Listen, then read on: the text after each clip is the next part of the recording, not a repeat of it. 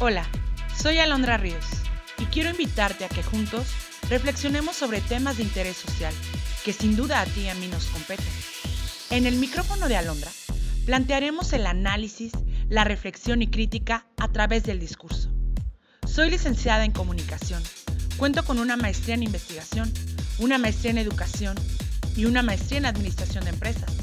Actualmente estoy cursando el doctorado en educación. Me gusta leer, me gusta cantar, actuar, conducir. Soy directora y mamá también. ¿Me acompañas en esta aventura? Capítulo 3. La gestión y los objetivos estratégicos en los centros educativos.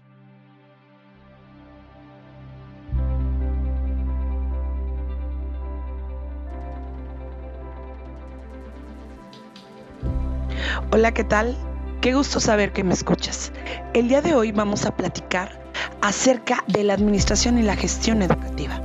Estoy segura que a ti como docente, que a ti como director, no puedes dejar desapercibido los conceptos más relevantes acerca de estas dos áreas que sin duda están cobrando cada día más auge de acuerdo al impacto que están creando en los centros educativos. Antes que nada, quiero compartirte este dato más que interesante.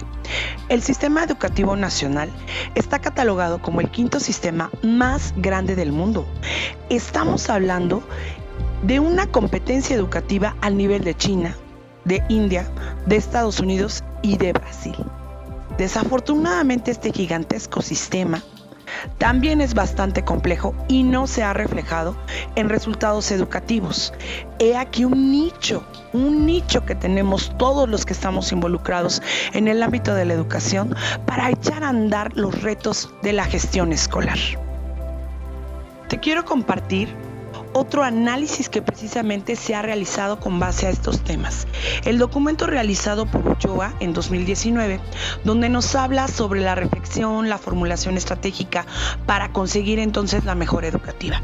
Vamos a rescatar conceptos como el liderazgo, los desafíos también, por supuesto, que a los cuales nos estamos enfrentando todos los docentes, porque definitivamente no es lo mismo que hace algunos años. El fenómeno de la educación está cambiando de manera constante Y por ello también es que nos debemos de involucrar cada día más los docentes.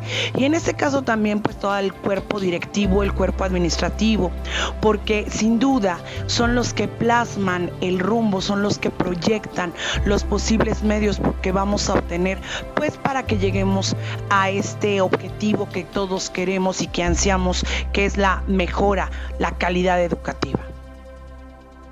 Como ustedes ya saben, Llevo siete años dirigiendo la Preparatoria Intercultural San Patricio, la cual se encuentra ubicada en San Juan del Río en el estado de Querétaro. Como parte de las actividades a realizar en esta asignatura, la cual sin duda me pareció bastante interesante porque me permite tener una visión tal vez de todo lo que está fallando y por lo cual no podemos obtener ese objetivo. Realizamos un diagrama de Ishikawa y bueno, ¿cuál es el problema que tengo que me estoy enfrentando? Pues la baja matrícula en este ciclo escolar 2021-2022. Mucho se ha hablado de la pandemia, sí ha sido un golpe económicamente fuerte para todo el mundo y en el caso de las escuelas particulares pues no somos la excepción. Sin embargo, también este ejercicio derivado de la materia me permite eh, encontrar aquellos elementos en los cuales debo de trabajar. En este diagrama de Ishikawa consideré seis dimensiones. La pedagógica, la administrativa, la económica, la organizativa, la social y también la infraestructura. Considero que estos seis aspectos son relevantes y de una u otra manera están impactando en que yo tenga baja matrícula durante este semestre. Para fines de la materia vamos a hacer énfasis en la dimensión administrativa y en la organizacional. Les comento que he encontrado distintas perspectivas en cuanto a la dirección. Una por parte de los dueños, de la familia, y la otra que es la que tengo como directora. No siempre coincidimos, no estamos buscando los mismos objetivos. Otro punto es volver a trabajar, replantear en los perfiles y la descripción de los puestos. Necesitamos cumplir con ciertas características en psicopedagogía, con cierto perfil en control escolar, en la administración. No puedo dejar de lado este rubro tan importante, la elaboración del presupuesto semestral en nuestro caso. Y siempre invertir en publicidad y difusión y más ahora en las redes sociales que están en auge y que digamos que por ejemplo todavía en Facebook, en Instagram, colocar un estado en WhatsApp es gratis.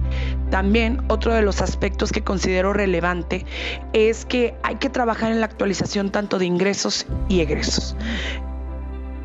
Ahora quisiera platicarte acerca del corazón ideológico de la Preparatoria Intercultural San Patricio. ¿Qué elementos forman el corazón ideológico? Me refiero a la visión, a la misión, a los valores, la filosofía de trabajo, los objetivos estratégicos desde el punto de vista de la planeación también. Bueno, revisemos. Para la Preparatoria Intercultural San Patricio, la visión es la siguiente. Formar seres humanos que se conviertan en agentes de cambio, dispuestos al beneficio común responsables de su propia vida, con cualidades de personas éticas, visionarias, comprometidas, participativas y talentosas. Sin duda alguna, pretende alcanzar muchísimos conceptos en nuestros egresados. El reto es sin duda trabajar en equipo, dirección, profesores, padres de familia y también los alumnos, por eso la importancia de la comunicación, de esto que les estoy platicando, que no nada más se lo quede la dirección, que también lo transmita a cada uno de los miembros de la comunidad escolar. Ahora vamos a revisar la misión. Innovar en la filosofía de nuestros alumnos mediante el interés para transformar el medio social, económico, político, tanto en el plano personal, laboral y social. Como ya lo escucharon, va muy de acuerdo con una formación integral, con algo bastante actualizado, con las características del siglo XXI. Hay autores que nos recomiendan volver a pensar, a replantear la misión cada cinco años, con el objetivo de determinar si estamos cumpliendo o no las metas y si ya las cumplimos, es momento de colocarnos nuevas. También quiero recomendarte que realices siempre una matriz FODA, donde tú vayas a considerar tus fortalezas, oportunidades, debilidades y amenazas. En el caso de la prepa, pues en el ámbito académico, económico e incluso estructural, porque de esta manera estoy segura que te va a cambiar el panorama y que a lo mejor no estás considerando aspectos que, que ni siquiera te permites ver porque el trabajo nos envuelve todos los días. Por eso considero y recomiendo que este ejercicio de la matriz FODA lo hagamos en equipo. Trabajar con base a indicadores estratégicos, ¿no?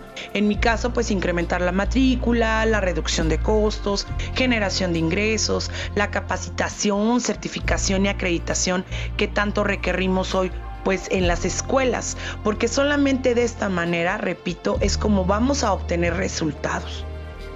Ahora hablemos acerca de los objetivos estratégicos. Tenemos muy claro que debemos elevar la matrícula de la Preparatoria Intercultural San Patricio para el ciclo escolar 2022-2023. ¿Cómo?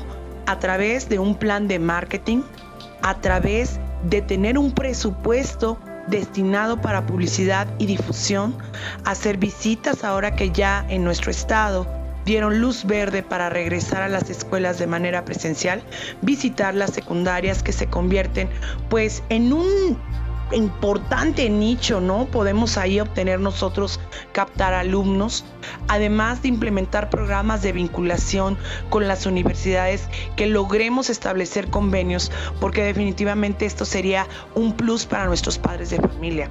E incluso también considero que hay que rediseñar nuestro mapa curricular con las materias paraescolares, para que entonces le demos a, a los padres de familia, a nuestros alumnos, a través de asignaturas como mercadotecnia, programa emprendedor, arte, una formación integral y entonces sí marcar diferencia con otras escuelas de la misma zona.